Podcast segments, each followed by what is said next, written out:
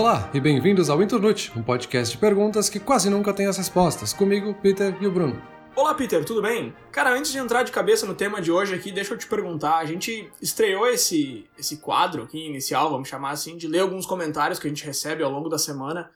Faz uns dois episódios que a gente começou com isso e eu tô bem interessado em saber se a gente recebeu algum comentário sobre o nosso último episódio, sobre a história do, do Papai Noel. Eu não encontrei nada. Tu chegou a encontrar alguma coisa que a gente tenha recebido em relação a isso? Ah, a gente recebeu um comentário muito legal sobre esse episódio. Até me senti mal, porque seria uma coisa que teria sido muito legal da gente comentar no episódio. Que é basicamente uma historinha de, um, de uns pais que contam para os filhos que, na verdade, o Papai Noel existe como vários Papais Noéis.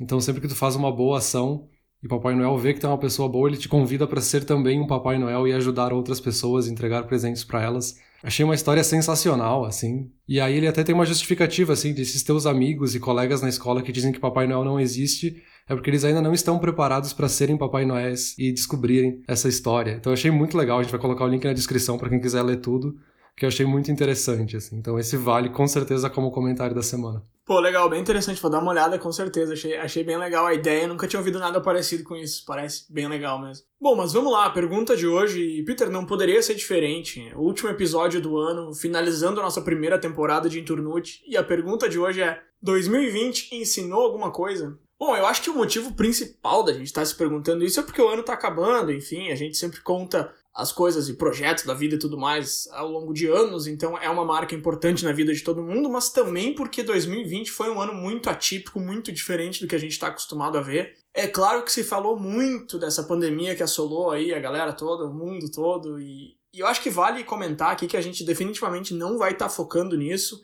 Eu acho que não precisa nem dizer isso, até porque o nosso primeiro episódio oficial aqui no Inturnute, lá em março, foi como sobreviver ao corona apocalipse, e nem nesse a gente falou muito sobre essa pandemia toda, então é lógico que agora a gente não vai estar tá focando nisso, a gente vai estar tá focando nos assuntos que a gente costuma focar mais, que é aquela coisa de produtividade, de lazer, de como se organizar e tudo mais, que é o que a gente tem falado já faz uns bons meses por aqui. Mas vamos lá, Peter, eu tô, eu tô bem empolgado para olhar para trás e ver tudo que foi conversado nesses primeiros 37 episódios de Internute e, e fechar a primeira temporada aqui conversando sobre coisas que foram ditas no programa. Com certeza, a gente gosta desse hábito, né, de encerrar um calendário e aproveitar esse momento de trocar o calendário para olhar para trás e ver como é que foi o nosso ano, o que aconteceu.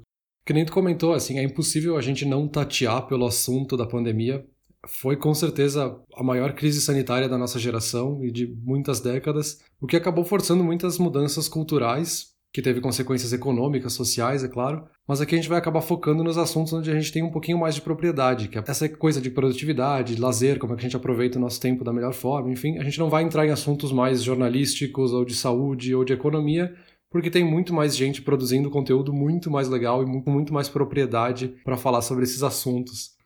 Mas eu vi uma conclusão do ano que eu achei muito interessante até para começar essa conversa, que esse acabou sendo o ano das telas. A gente acabou fazendo tudo através das telas, por causa desse distanciamento social, por causa desses novos hábitos que a gente se forçou a, a adotar. Então a gente ficou em home office, trabalhando na tela do computador, a gente fez muita videoconferência com amigos, com família, com trabalho, a educação também passou a ser através de telas com educação EAD. As redes sociais que já eram extremamente relevantes ganharam mais relevância porque se tornou o principal ponto de encontro entre amigos e pessoas. Os streamings ganharam muita relevância, a gente viu Netflix e Spotify explodindo no mundo inteiro, algo que também já estava acontecendo, mas foi acelerado. Os jogos online também, a gente viu Among Us e outros jogos também explodindo como uma forma das pessoas se relacionarem. Então as telas ficaram no centro desse ano de alguma forma.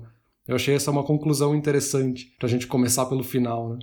Among Us, que é um jogo de 2018 a propósito e só explodiu nesse ano justamente por causa disso que você tá falando. E tô dizendo isso aqui só como um comentário meio avulso para suportar o teu discurso aí de que realmente as coisas explodiram mais ainda nesse ano de 2020 por causa desses motivos externos. A gente sabe que mais ou menos a vida seguiu normal até ali no carnaval, mais ou menos. Eu pelo menos lembro de a última grande coisa que eu fiz assim fora de casa foi um festival que teve na cidade e no dia seguinte foi quando explodiu os casos e aí começaram os lockdowns por todo o país e tudo. Eu não sei se no Canadá foi mais ou menos no mesmo período que aconteceu essa, esse aumento de casos, mas coincidiu de em março a gente estar tá muito mais em casa, né, não podendo sair no fim de semana e que a gente decidiu então tirar do papel esse projeto de querer fazer um podcast e finalmente produzir alguma coisa juntos.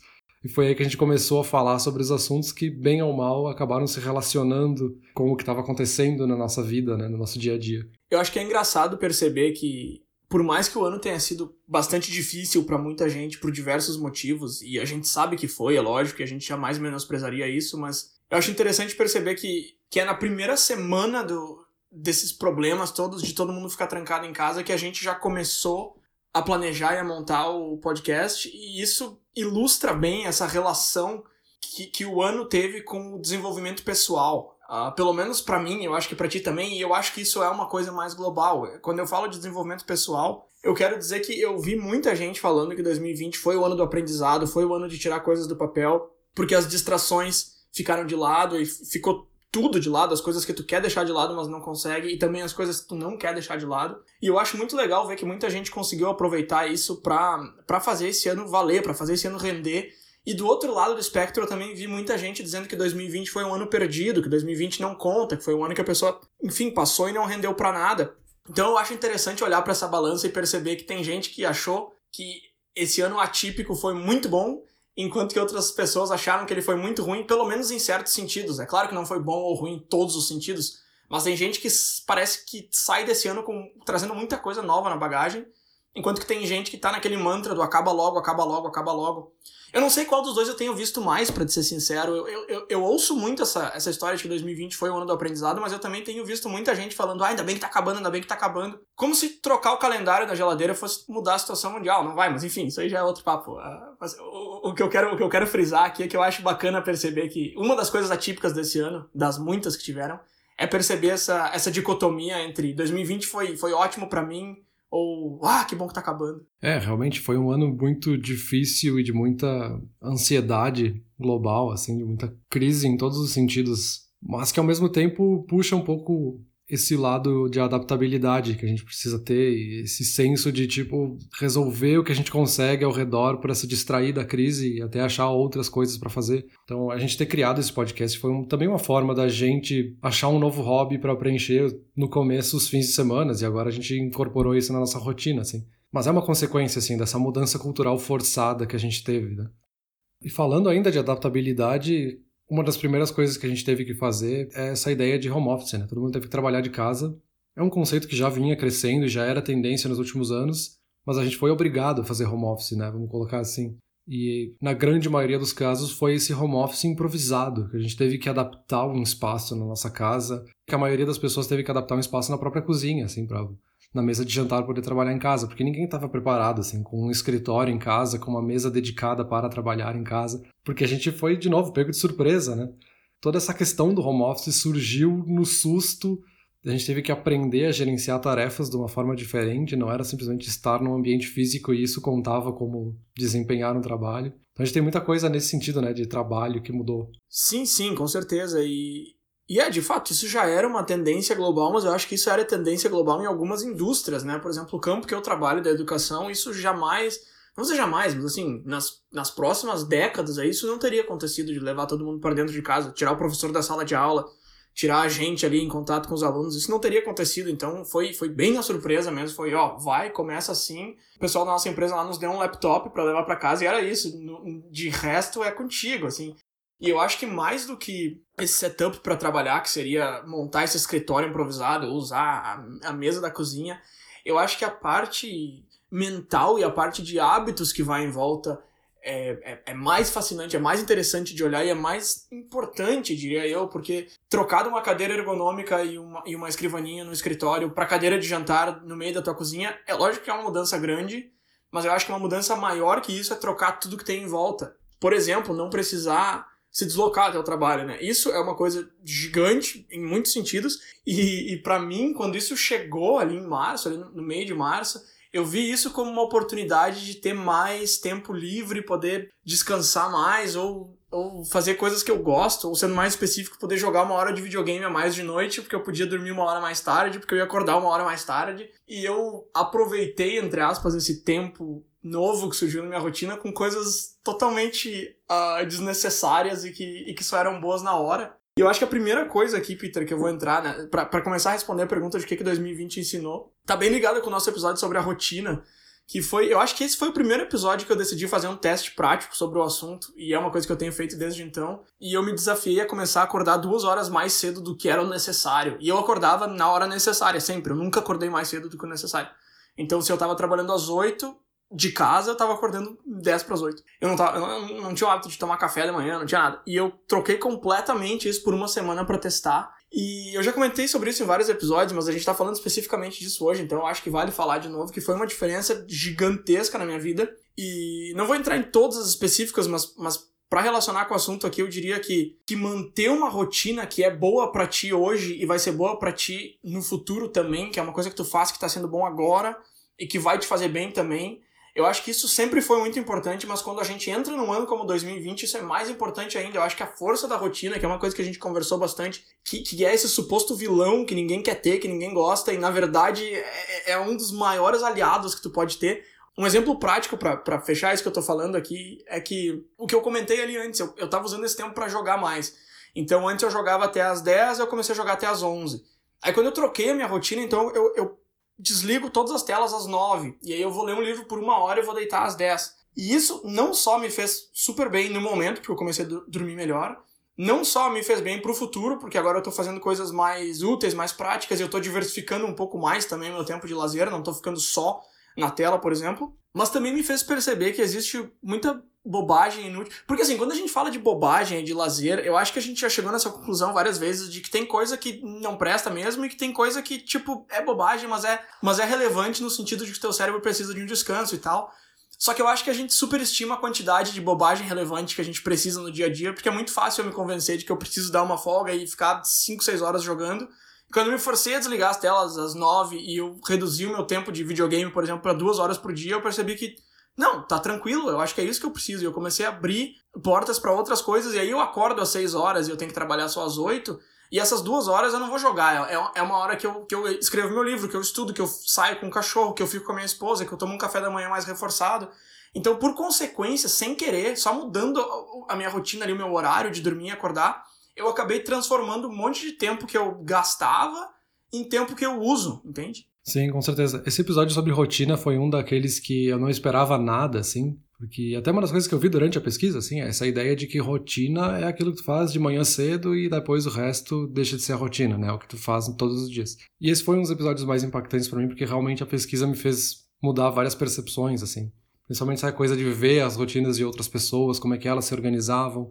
E aí, voltando ao que tu falou ali no comecinho da tua fala, assim, de não é só o ambiente físico que mudou, assim, a nossa cadeira e o computador onde a gente trabalha, assim.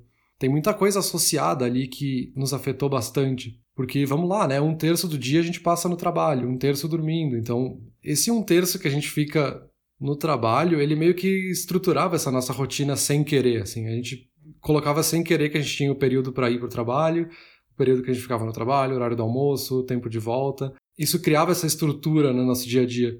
Quando a gente fica só em casa, essa estrutura meio que quebra, por mais que os horários de trabalho em si se mantenham. Eu acho que ficou mais claro esse ano que a rotina ela é essencial, assim, para a gente conseguir ter momentos de clareza e um pouco mais de estrutura no nosso dia a dia, para aproveitar melhor o tempo e tomar mais controle do que a gente quer ou não quer fazer com o nosso dia, assim. Por mais que a gente vá quebrar a rotina às vezes, isso é uma coisa que a gente falou até no episódio, assim. A gente tem a rotina, não quer dizer que a gente vai seguir todos os dias exatamente aquela rotina. Mas quando tu sai dela, tu tem uma consciência maior do porquê que tu tá saindo e que consequências tem sair da rotina e voltar para ela depois. E aí, de novo, né, justamente num ano tão difícil, a rotina acaba sendo uma estrutura super importante no nosso dia a dia mentalmente, assim, para o nosso psicológico, sabe? Agora, duas palavras-chave que tu já falou até agora foi a questão de se adaptar, que foi muito importante nesse ano e é muito importante para a vida, já dizia Charles Darwin. E agora tu falou uma outra coisa que eu achei legal trazer de volta aqui, que é o momento de clareza, porque teve um dos nossos primeiros episódios lá para, sei lá, chutaria de repente para abril, que um de nós falou que é, é, muito mais fácil tu ter um momento de clareza para definir o que, que tu vai fazer no próximo, vai, na próxima semana, no próximo mês, no próximo ano, que seja, e depois tu colocar o teu cérebro num piloto automático e seguir aquilo que tu definiu durante teu momento de clareza, do que tentar se convencer de que tu vai ter autocontrole e disposição para seguir alguma coisa. Porque convenhamos que ter autocontrole é super difícil. Pensa assim, uma pessoa, sei lá, que tá fazendo uma dieta e aí alguém tá comendo pizza do lado dela e tu vai querer pedir uma pizza também. É difícil a gente se controlar, a gente sabe disso. Enquanto que se tu coloca ali um, o que tu sabe o que tu tá fazendo e tu vai seguir aquilo de qualquer forma, é mais fácil do que ficar tentando se convencer o tempo todo de que não, eu quero isso, eu quero isso. Se tu já decidiu o que que tu quer e aonde que tu vai chegar durante um momento de clareza e depois tu só segue aquilo que tu já definiu para ti, é muito mais fácil do que tentar seguir uma, um caminho enquanto tu vai montando ele, tu não sabe bem para onde tu tá indo. E eu acho que num ano assim, onde tudo muda o tempo todo, eu não sei como é que tá aí pra ti, mas eu de vez em quando eu volto pro escritório, aí eu tô em casa de novo, aí é semana sim, semana não, ou então eu tô sempre lá. Então a coisa fica mudando o tempo todo, e aí como é que eu vou fazer para ir, como é que eu vou fazer para voltar? E isso é relevante para mim porque eu uso esse tempo para fazer exercício e tudo mais. Então, mesmo eu tendo estruturado uma rotina bem em blocos, bem fechadinha, tem elementos externos mudando ela o tempo todo. Então eu acho que essa questão de ter um momento de clareza, que seja uma coisa que tá no teu, no teu roteiro ali para parar uma vez por mês e pensar nisso, ou que seja alguma coisa que tenha no fundo da tua mente de, de ter esses momentos com certa frequência, eu acho que isso é um conceito muito interessante e isso é uma das coisas que parece muito óbvio quando a gente fala. Para, tem um momento de clareza e usa aquilo no, no, automático, mas que as pessoas não costumam fazer. É uma coisa que eu mesmo não fazia até esse ano, e foi quando a gente falou sobre isso num episódio que eu comecei a usar isso na minha vida. Sim, com certeza, porque de novo, né, a gente tem uma estrutura de uma rotina no nosso dia a dia, na verdade nos dá mais poder de adaptabilidade, assim, porque a gente sabe o que, que precisa acontecer e aí ter uma rotina te ajuda também a se adaptar quando essa semana muda, quando muda o cenário e tu consegue rapidamente adaptar a tua rotina para isso, então todo o resto segue a estrutura que já estava montada, assim. Então te dá muito mais agilidade, digamos assim, nesse sentido. E ainda falando de trabalho, né, sobre os espaços de trabalho também deve ser algo que a gente vai repensar, eu acho, no futuro, assim, o que, que a gente entende por um espaço de trabalho, porque aquela ideia de a gente sentar na mesa para trabalhar, a gente descobriu que dá para fazer a mesma coisa em casa, então será que esse espaço físico é necessário para a empresa? E aí já tem essa discussão também de que o espaço físico pode ser para outras coisas, né, para colaboração, para contato com os colegas, que também é essencial e também foi algo muito difícil esse ano. Né? Como é que eu faço um trabalho colaborativo à distância? Não é tão simples quanto a gente acha, que é simplesmente abrir o Google Docs e todo mundo digitar ao mesmo tempo. Esse contato físico ajuda muito a chegar em novas ideias e criar coisas de fato novas, assim. Aí sem falar aquele clássico da reunião do Zoom, que o cara vai tentar falar, daí alguém fala em cima, daí os dois param por um tempo, daí um tenta e outro tenta em cima, daí eles param por um tempo. Isso é o tipo de coisa que não acontece cara a cara e que reunião de Zoom não é a mesma coisa que reunião cara a cara e happy hour de Zoom, nem vou comentar.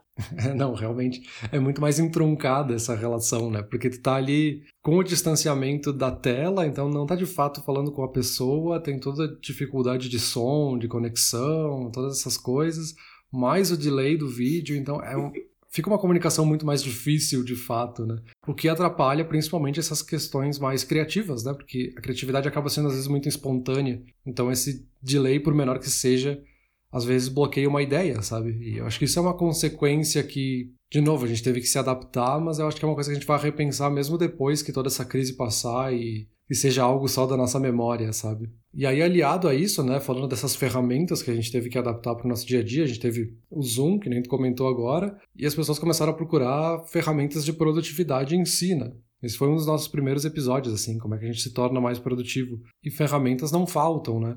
A gente falou do Trello, falou de várias outras, assim. E aí, de novo, né, é, é uma questão extremamente pessoal, assim, que a gente descobriu nesse episódio, assim, cada um vai ter uma ferramenta que funciona melhor para si, seja fazer uma lista à mão das tarefas que tem para fazer, seja de fato montar um projeto de tarefas e as estruturas que precisam acontecer ali. Isso também foi uma coisa que eu achei super interessante aprender esse ano, quão pessoal é um gerenciador de tarefas. Por mais que a gente queira que ele seja uma grande ferramenta que todos possam usar, é uma coisa muito peculiar, assim, o que cada um entende que é o melhor para ser mais produtivo. Ô Peter, eu acho que uns 80% dos nossos episódios terminam com a conclusão de que, ah, XYZ é algo pessoal. Até no episódio do Papai Noel, o Papai Noel existe, a nossa conclusão foi, ah, depende de cada um. Eu acho que isso é uma coisa que eu percebi muito esse ano também. Que, de novo, eu, de vez em quando, eu dou uma cutucada, um pontapé, assim, na, no pessoal da autoajuda, porque eu acho que eles são muito receita de bolo, de dar alguma coisa que funciona para todo mundo, entre aspas. E eu sempre tive problema com essas coisas, e antes desse ano eu nunca consegui encontrar exatamente onde que estava o meu problema com essas coisas. E depois de ter chegado a essa conclusão tantas vezes durante os nossos episódios, eu percebi que é justamente isso. Que, que é o clichê de que ah, cada pessoa é de um jeito, cada pessoa é diferente. E esse é o tipo de clichê que a gente usa o tempo todo e que a gente não para pra pensar nisso. E eu parei para pensar nisso várias vezes durante essa primeira temporada do Internute. E, cara, é muito real. As pessoas são muito, muito diferentes. E, e é muito interessante perceber que quando tu tenta dar um conselho para uma pessoa já é difícil porque ela é diferente de ti. E se a gente faz o que a gente tá fazendo aqui, que é de conversar entre nós e pensar em todo mundo que tá escutando, a gente, é muito difícil chegar num, num consenso nos assuntos, digamos assim, né? Sim, exato. Às vezes nem nós dois aqui chegamos num consenso. Imagina quando a gente abre assim para qualquer um que vai ouvir o que, que vai chegar de conclusão, como é que vai interpretar a conclusão, enfim. Isso é muito interessante. E mais uma última coisinha que eu queria comentar nessa, nessa área do trabalho e escritório e tudo mais. Esse é um comentário meio aleatório. Eu tava dando uma reestudada nos nossos episódios anteriores para me preparar para essa conversa aqui, e eu achei um episódio lá que eu tô comentando que às vezes a pessoa tem um projeto que ela não toca porque ela não tem tempo porque ela só tem meia hora por dia. E aí eu comentei no episódio alguma coisa do tipo, pô, tu tem meia hora por dia, cara. Eu fiz umas contas de quanto que isso dá por mês, quanto que isso dá por ano, é muito tempo. E aí uma outra coisa que eu pensei semelhante a isso, e que eu não comentei naquele episódio, mas eu vou comentar agora, é que às vezes a gente queima ali uns 10 minutinhos por hora no trabalho, seja em, sei lá, ir pegar um café, seja em ficar na rede social, seja em ficar no WhatsApp. Eu tava só pensando aqui por cima que 10 minutinhos por hora durante uma jornada de trabalho dá uma hora e meia, e uma hora e meia por dia é muito tempo. E aí o que fazer com essa informação eu não vou te dizer. De repente tu quer tocar um projeto paralelo, de repente tu quer só saber que tu tá perdendo uma hora e meia, de repente, sei lá, qualquer outra coisa. Só assim, 10 minutinhos por hora dá uma hora e meia por dia, e uma hora e meia por dia é muito. Que nem comentou, a questão do transporte, eu acho que foi a mais emblemática nesse sentido, assim, a gente descobriu muito tempo no nosso dia, né, quando a gente não tem mais o transporte da casa para o trabalho, e aí faz a gente de fato repensar o esses pequenos tempos que a gente vai perdendo ao longo do dia e de fato a gente tem bastante tempo sobrando.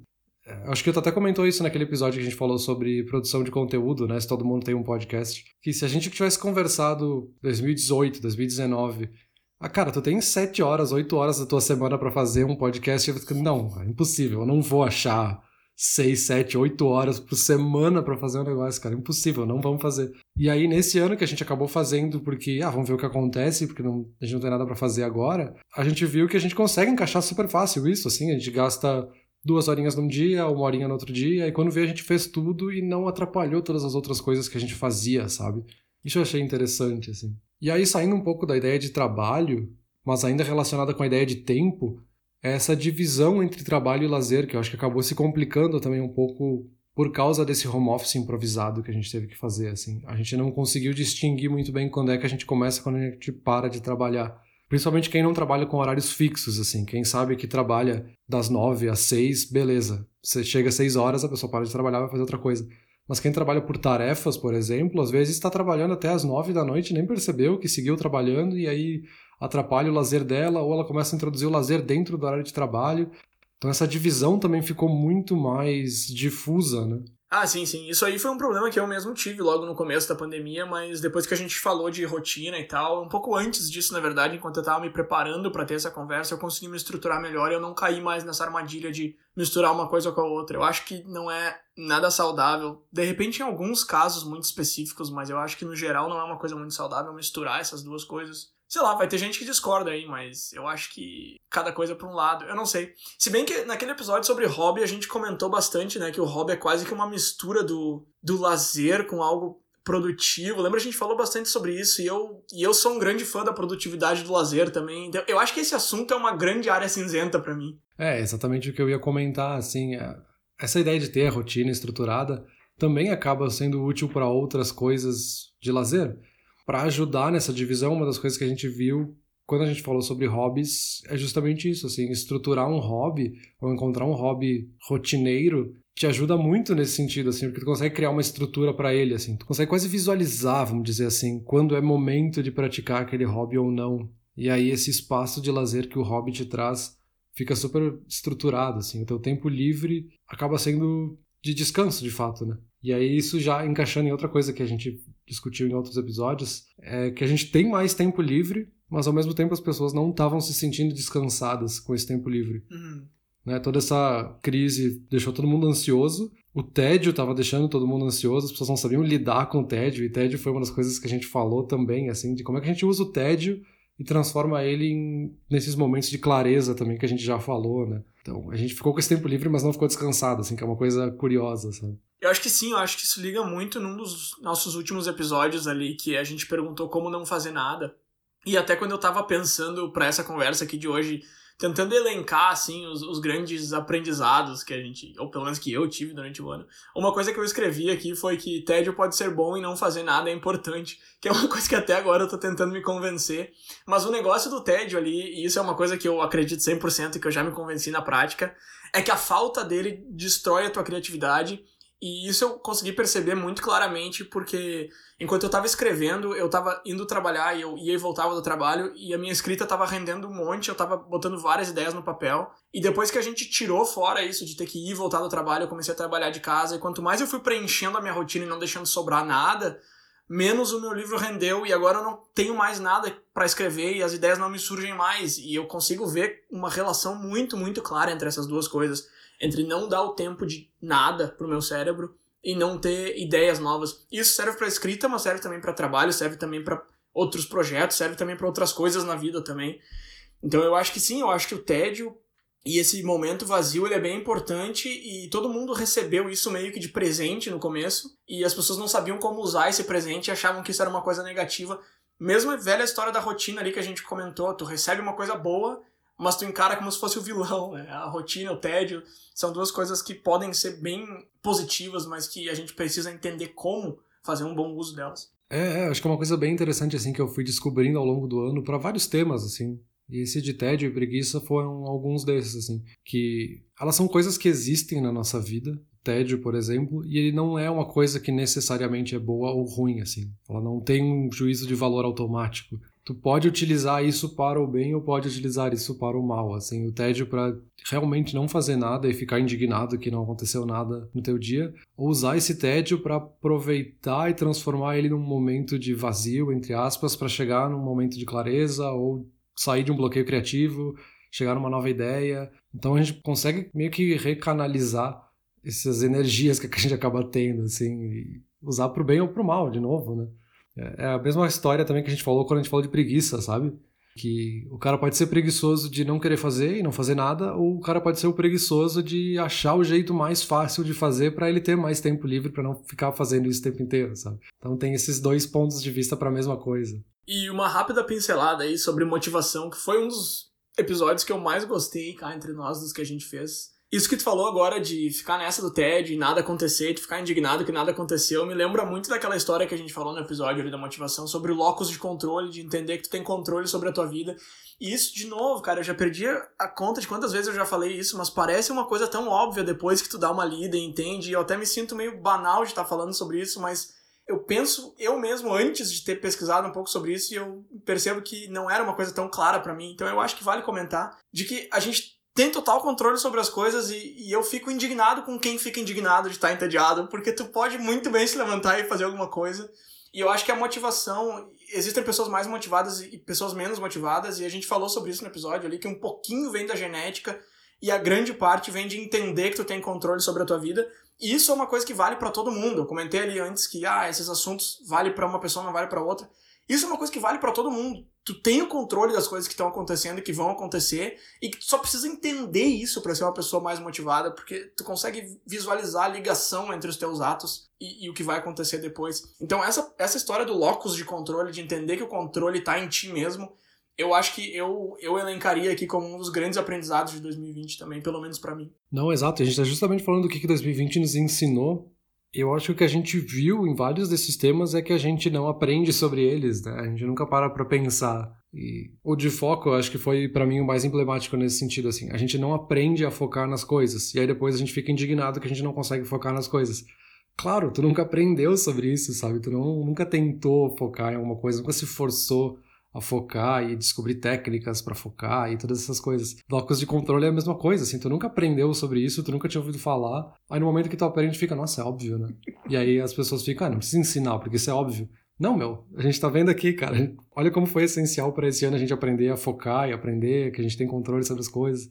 Por mais óbvias que sejam, é uma coisa que a gente precisa se ensinar. E 2020, bem ou mal, nos ensinou isso à força, né? É, eu acho que esse é o grande problema desse tipo de coisa e das humanas em geral, eu acho. Depois que tu aprende um negócio, ele parece muito óbvio para ti e tu não vai tentar repassar esse aprendizado porque, cara, não precisa, todo mundo já sabe. Só que não, cara, pensa um pouquinho, volta lá, volta no tempo um ano. Tu não sabia, tu aprendeu isso, não é óbvio. Mas sim, sim, a questão do foco ali eu achei muito legal também. E uma coisa que isso me lembrou. ah, olha meu trocadilho. Me lembrou do episódio sobre memória. foi, foi sem querer, eu juro. É que me lembrou que, que a questão que a gente falou no episódio de memória é que o problema de memória, as pessoas que não conseguem lembrar o nome dos outros, está muito mais ligado ao foco e a não estar tá prestando atenção quando a pessoa fala o nome, do que de fato não conseguir recuperar a memória depois. Na verdade, tu não lembra porque tu nunca aprendeu, tu não prestou atenção. Isso eu acho que é uma ótima prova de que as pessoas não aprendem no geral, assim, não tô falando de todo mundo, mas no geral, que as pessoas não, não aprendem a focar e depois elas acham que a memória delas é ruim porque elas não conseguem lembrar de alguma coisa, mas na verdade mesmo elas nunca aprenderam aquela coisa que elas não estavam focadas naquilo. Aquele episódio da memória também me trouxe vários aprendizados que, que agora falando parece que tá assim, é lógico que se eu não prestei atenção no teu nome eu não vou saber depois. Mas eu era um cara que eu não conseguia memorizar o nome das pessoas e agora eu consigo. Então, peraí, então não é tão óbvio assim. Então faltava virar essa chave na minha cabeça, né? É, e ainda falando de memória, na verdade isso não foi um assunto de nenhum episódio, mas ele acabou surgindo em vários episódios. Que é a ideia de memórias falsas que a gente acaba criando na nossa cabeça. Né? A gente falou isso um pouco no Saudades do que Não Tive, que a gente acaba criando memórias falsas na nossa cabeça e acaba achando que uma época foi melhor simplesmente porque a gente criou essa memória de que aquela época era melhor. Muitas vezes épocas que a gente nem viveu, né? Que foi uma coisa que a gente discutiu. Uhum. E também surgiu bastante naquele episódio sobre videogames antigos, assim. A gente achar que os videogames antigos eram muito melhores porque que eram e ponto, e eu lembro que eles eram melhores. Memória falsa é algo que a gente viu em vários episódios, aqui eu só citei dois exemplos, assim. Mas o quanto o nosso cérebro está sempre tentando enganar a gente, né? A gente falou também em vários momentos de como as técnicas que a gente tem para aprender a focar, para aprender a, a ser mais produtivo e aprender a memorizar melhor, é muito sobre enganar o nosso cérebro, porque ele está sempre tentando gastar o mínimo de energia e a gente tem que dar uma volta nele para que ele faça o que a gente quer eu acho isso muito curioso, assim. Sempre que a gente fala sobre isso, eu faço meus comentários, assim. É muito interessante quanto o nosso cérebro parece que tá contra a gente às vezes, né?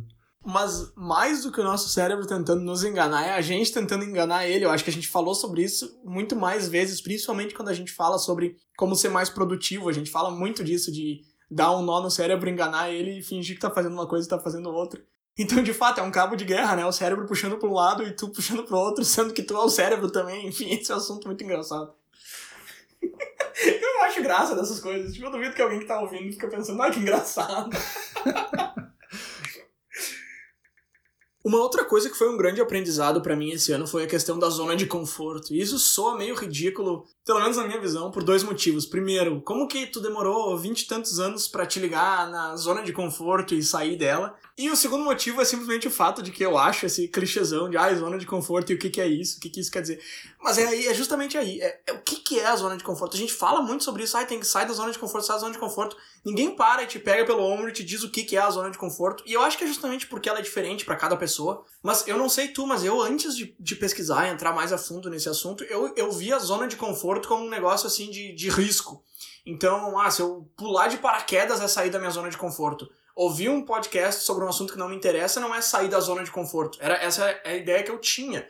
Mas eu percebi que essa ideia estava errada. Na verdade, sair da zona de conforto é tu te colocar em situações chatas, uh, situações que tu não tá preparado, talvez não necessariamente situações de risco, sabe? Então, descer no, no escorregador do, do parque lá que eu ia quando eu era criança, o parque aquático, que era gigante, aquilo lá para mim era sair da zona de conforto. E não tem nada a ver com isso, sabe? Eu acho que isso é uma coisa que eu entendi bem melhor esse ano. E o que, por exemplo, para listar coisas assim bem palpáveis que eu fiz esse ano. Eu ouvi muitos podcasts que não, que não me pareciam interessantes nem um pouco, assim. Eu não, não me interessava pelo, pelo tópico, nem pelo episódio. Eu fui lá e escutei. Eu acho que isso é sair da zona de conforto, sabe? É, é falar, ó, eu vou despender uma hora do meu dia para escutar um negócio que eu não tô interessado. E essa experiência eu acho que foi bem legal, porque ela me abriu a cabeça para vários tópicos que eu não sabia, ela me ensinou várias coisas, e cara, não vou mentir, eu acho que boa parte desses podcasts que eu ouvi eu não vou eu escutar de novo, porque eu não gostei mesmo. Mas alguns eu gostei, então se eu escutei cinco podcasts que eu não estava interessado e três eu me interessei e fui atrás, pô, já valeu a pena, sabe? Então eu acho que essa ideia de sair da zona de conforto, assim, ou eu, eu assisti muita palestra esse ano no, no YouTube, no Coursera, que era coisa que eu não fazia muito também. Eu Pô, eu ia no YouTube mais para ver alguma coisa que eu tava interessado naquele momento. Então, como bateu o chefão do Crash lá, sei lá. Esse ano não, esse ano eu, eu abri mais, eu botava ali TED Talk, e aí eu abria, tipo, algum aleatório que aparecia. Pô, um tema que eu nunca tinha nem pensado antes, mas vamos ver o que essa pessoa tem para dizer. E fazendo isso também, várias coisas. Eu, eu fui assistir, por exemplo, uma palestra de um cara que estava na cadeia, foi sentenciado para life sentence, que tu vai para ficar a vida inteira, mas aí ele acabou saindo por N motivos e ele foi dar uma palestra. Tinha uma coisa que não me interessa muito, assim, ah, quero saber o que aconteceu com o cara, mas eu assisti, sabe? E foi muito legal, porque literalmente todas as coisas que ele falou foram coisas que eu não fazia nem ideia. Então é uma coisa que abre a cabeça, assim. E eu acho que essa saída da zona de conforto foi uma coisa que eu fiz bastante esse ano. Foi uma coisa que eu finalmente entendi o que, que isso quer dizer. E foi uma coisa que eu. E, eu acho que a principal saída da zona de conforto que eu fiz esse ano foi. Eu comentei isso em outro episódio até, que um amigo meu queria estudar sobre finanças. Eu falei, tá, vamos junto. Não, é assunto que não me interessa nem um pouco, nem as minhas próprias finanças pessoais me interessavam. E eu fiz um curso ali meio que na parceria e eu acabei descobrindo que é um mundo fascinante. Eu tô há quatro meses agora estudando isso, sendo que era um curso de quatro semanas eu tô completamente focado no negócio, tô fascinado. Então, isso é o tipo de coisa que eu me coloquei numa situação chata, numa situação que eu não tava afim, que eu ah, vou perder, sei lá, 20 horas nisso. E me abriu para um, um, um mundo que eu não, não conhecia, que eu adorei. Então, eu acho que essa ideia da, da zona de conforto e sair da zona de conforto, né, lógico, é muito importante e ela é muito mais difícil de entender do que ela parece ser. Eu tinha uma ideia completamente equivocada sobre isso. É, isso é uma coisa muito interessante, assim. E zona de conforto, né? É justamente se sentir desconfortável. A gente criou esse conceito de zona de conforto, a gente, a gente acabou tirando o significado da palavra, né? E às vezes acaba sendo óbvio. Assim, se tu pensar como sair da zona de conforto como algo desconfortável, não é necessariamente pular de paraquedas e se colocar em risco, assim. É fazer alguma coisa que te deixa um pouquinho desconfortável, assim. E é o jeito que a gente tem para aprender qualquer coisa. A gente vai ficar um pouco desconfortável para aprender muitas coisas na vida, assim. Esse foi um ano que nos obrigou a sair da zona de conforto e eu acho que essa é o principal motivo de nos ter ensinado algumas coisas, né? Porque a gente teve que sair da zona de conforto. Nesse momento de desconforto, a gente viu coisas novas e aprendeu coisas novas. Né? Eu acho que tu coloca muito bem quando tu diz que a ideia é se sentir um pouquinho desconfortável, porque a gente às vezes tem essa tendência de 8 ou 80 de que a ah, sair da zona de conforto é aplicar para uma vaga Cara, pode ser botar 5 minutinhos para assistir um vídeo que tu não quer ver hoje, sabe? Amanhã, de repente, tu assiste um de 10. Eu acho que essa ideia do pouquinho ela é uma coisa que eu negligenciava muito. Eu falo, não, se é pra fazer isso aqui, eu não vou fazer. Eu vou fazer quando eu estiver pronto para fazer um negócio grande. Aí o cara fica 10 anos se enrolando e nunca faz nada. Então eu acho que esse negócio de começar pequenininho e crescendo é, é, é, super importante. Isso me lembra muito sobre o nosso episódio de carreiras. A gente, a gente perguntou, lembra, carreiras ainda fazem sentido, era o título do episódio. E uma coisa que a gente comentou lá é a ideia de decidir planejando versus decidir fazendo. E decidir planejando é um negócio super difícil, porque tu precisa fazer várias especulações e projeções sobre o futuro. E se tu vai decidir fazendo, tu faz primeiro e aí tu vê se te serviu ou não, se te serviu, toca a ficha. E isso é uma coisa que eu comecei a fazer muito esse ano e que é exatamente o que eu estava descrevendo antes, de sair da zona de conforto para fazer um negócio e aí decidir enquanto eu tô fazendo, ou depois que eu já comecei a fazer, versus tentar decidir planejando quando eu tô me baseando em coisas que não são palpáveis ou reais. É, eu acho que sim, acho que esse ano nos fez refletir bastante. Esse assunto de carreiras também ganhou uma força, né? Às vezes a gente. Porque todos esses tempos novos, tempos livres, tempos de clareza e todas essas coisas que a gente falou até agora, fez também a gente repensar o que a gente entende sobre carreiras e a nossa própria carreira. Então muita gente viu isso como uma oportunidade para às vezes mudar de carreira ou repensar o que ela imaginava que era a sua função no trabalho, ou a sua função socioprodutiva, ou qualquer coisa nesse sentido, sabe? Então, realmente, sim, é um assunto que aumentou e eu acho que quando passar a crise, me parece que esse é um assunto que vai ganhar uma forcinha, assim. E um reflexo disso também, eu acho que é o que a gente comentou naquele episódio Todo Mundo Tem um Podcast, que a gente acabou falando bastante sobre produção de conteúdo.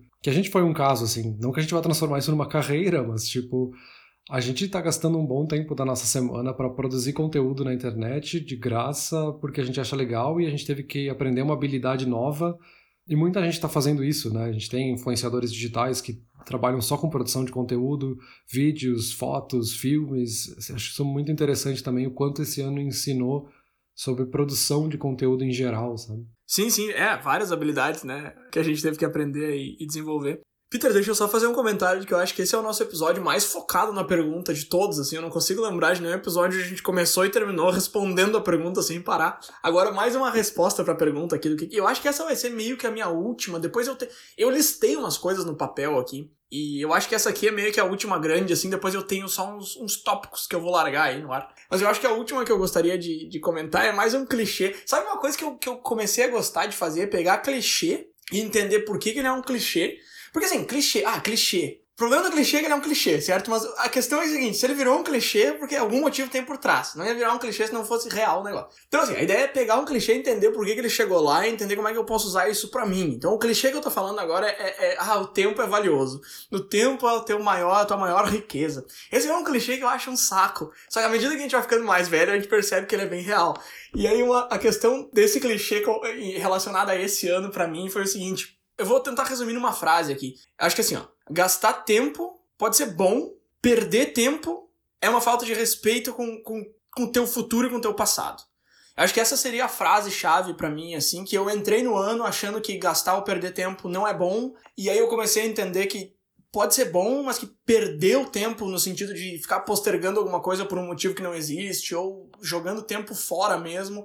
Eu acho que é uma grande falta de respeito contigo mesmo, mas principalmente com o teu eu futuro. Imagina se a gente de março tivesse enrolado para começar o podcast agora, teria sido uma grande falta de respeito com nós dois que estamos conversando aqui hoje. Bruno de março e o Peter de março teriam faltado respeito conosco. Então eu acho que ficar jogando as coisas para frente por motivos que não existem ou sem motivo nenhum, eu acho que isso é uma grande falta de respeito contigo mesmo, mas jogar um tempinho fora de vez em quando pode ser bom. Eu, eu tentei resumir uma frase, depois eu fiz uma redação inteira e fiquei repetindo a frase o tempo todo. O cara falou que tempo é valioso e acabou de gastar um tempão para não fazer nada, mas tudo bem. E aí uma coisa que eu gostaria de falar para fechar esse, esse assunto do tempo é que lá no começo do episódio eu comentei que tem gente que saiu do ano, tá terminando o ano, tendo aprendido várias coisas, desenvolveu habilidades novas e tal. E tem gente que não fez nada, e eu imagino que uma parte dessa galera esteja pensando: meu Deus, olha tudo que todo mundo fez e eu não fiz nada.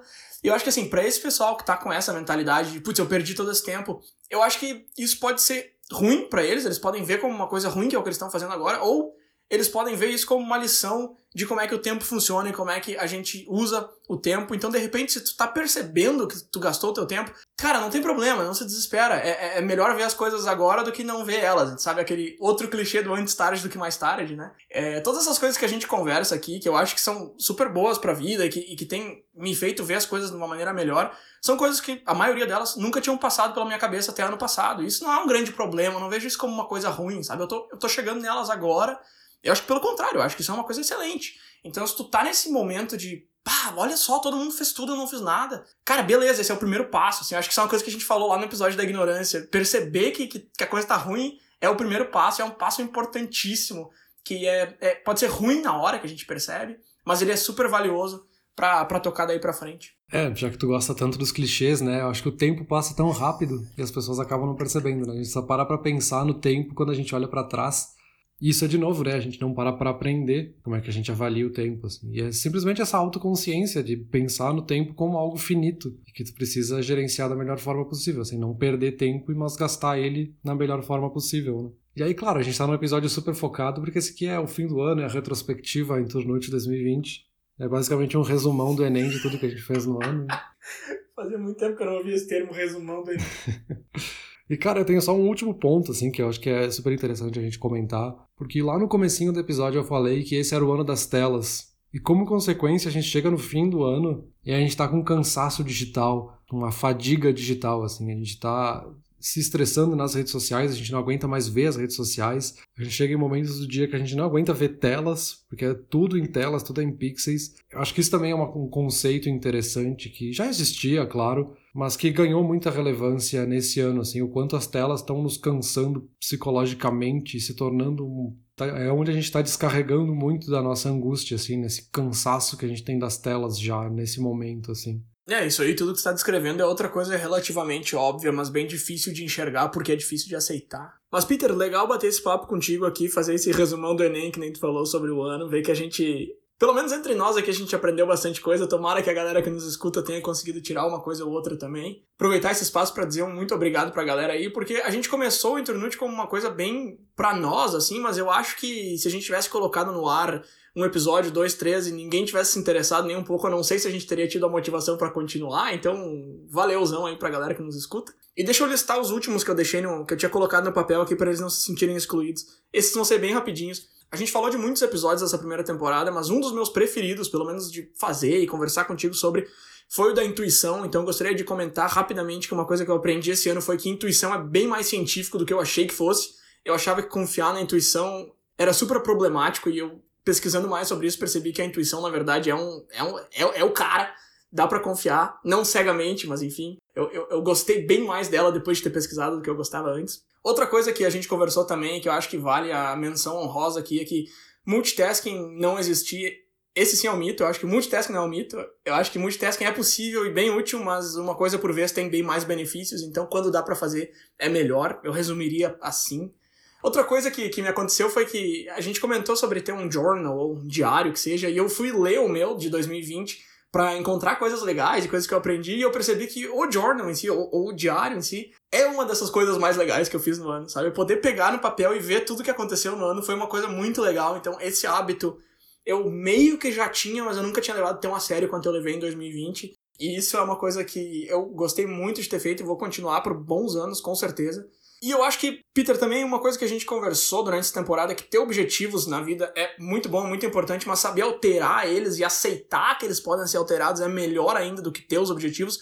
E eu acho que isso em 2020 é mais relevante do que nunca, porque muito objetivo teve que ficar para trás ou ser remanejado, e eu acho que a habilidade de conseguir fazer isso é muito valiosa. E o meu último comentário aqui é que a gente não deve nada para pro, pros nossos nós mesmos do nosso passado. Isso é uma coisa que eu encontrei solta lá enquanto eu tava revendo o diário de 2020. Eu não sei nem de onde que eu tirei isso, mas eu acho que é um aprendizado legal. Porque o Bruno de março queria chegar no nível profissional de Gwent e ficou muito chateado com o Bruno de junho que largou Gwent.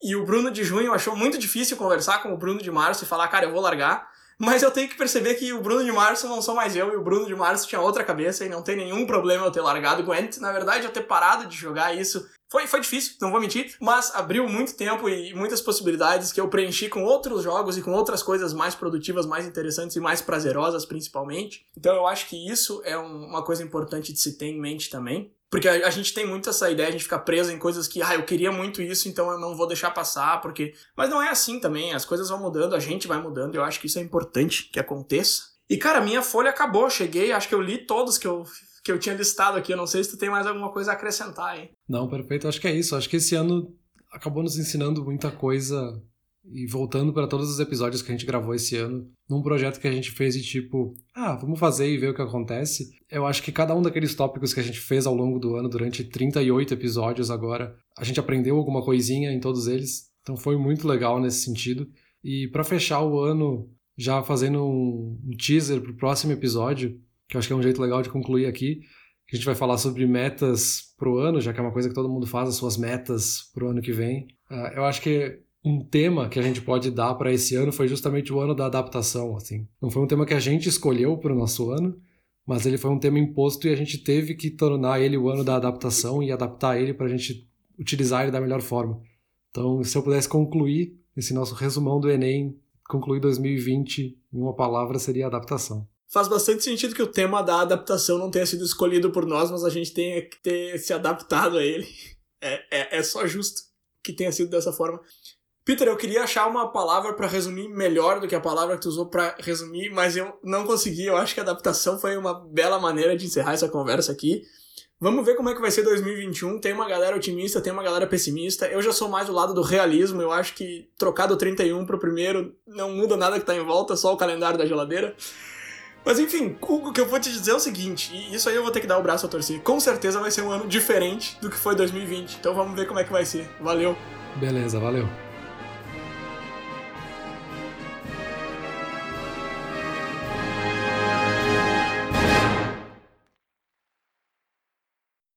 Olá ouvinte! Se você gosta do Inturnute, não deixe de compartilhar nas redes sociais, e de seguir no Spotify, ou no seu aplicativo de podcasts favorito. E se você quiser compartilhar a sua resposta para a pergunta da semana, é só enviar uma mensagem. Muito obrigado, e até o próximo episódio.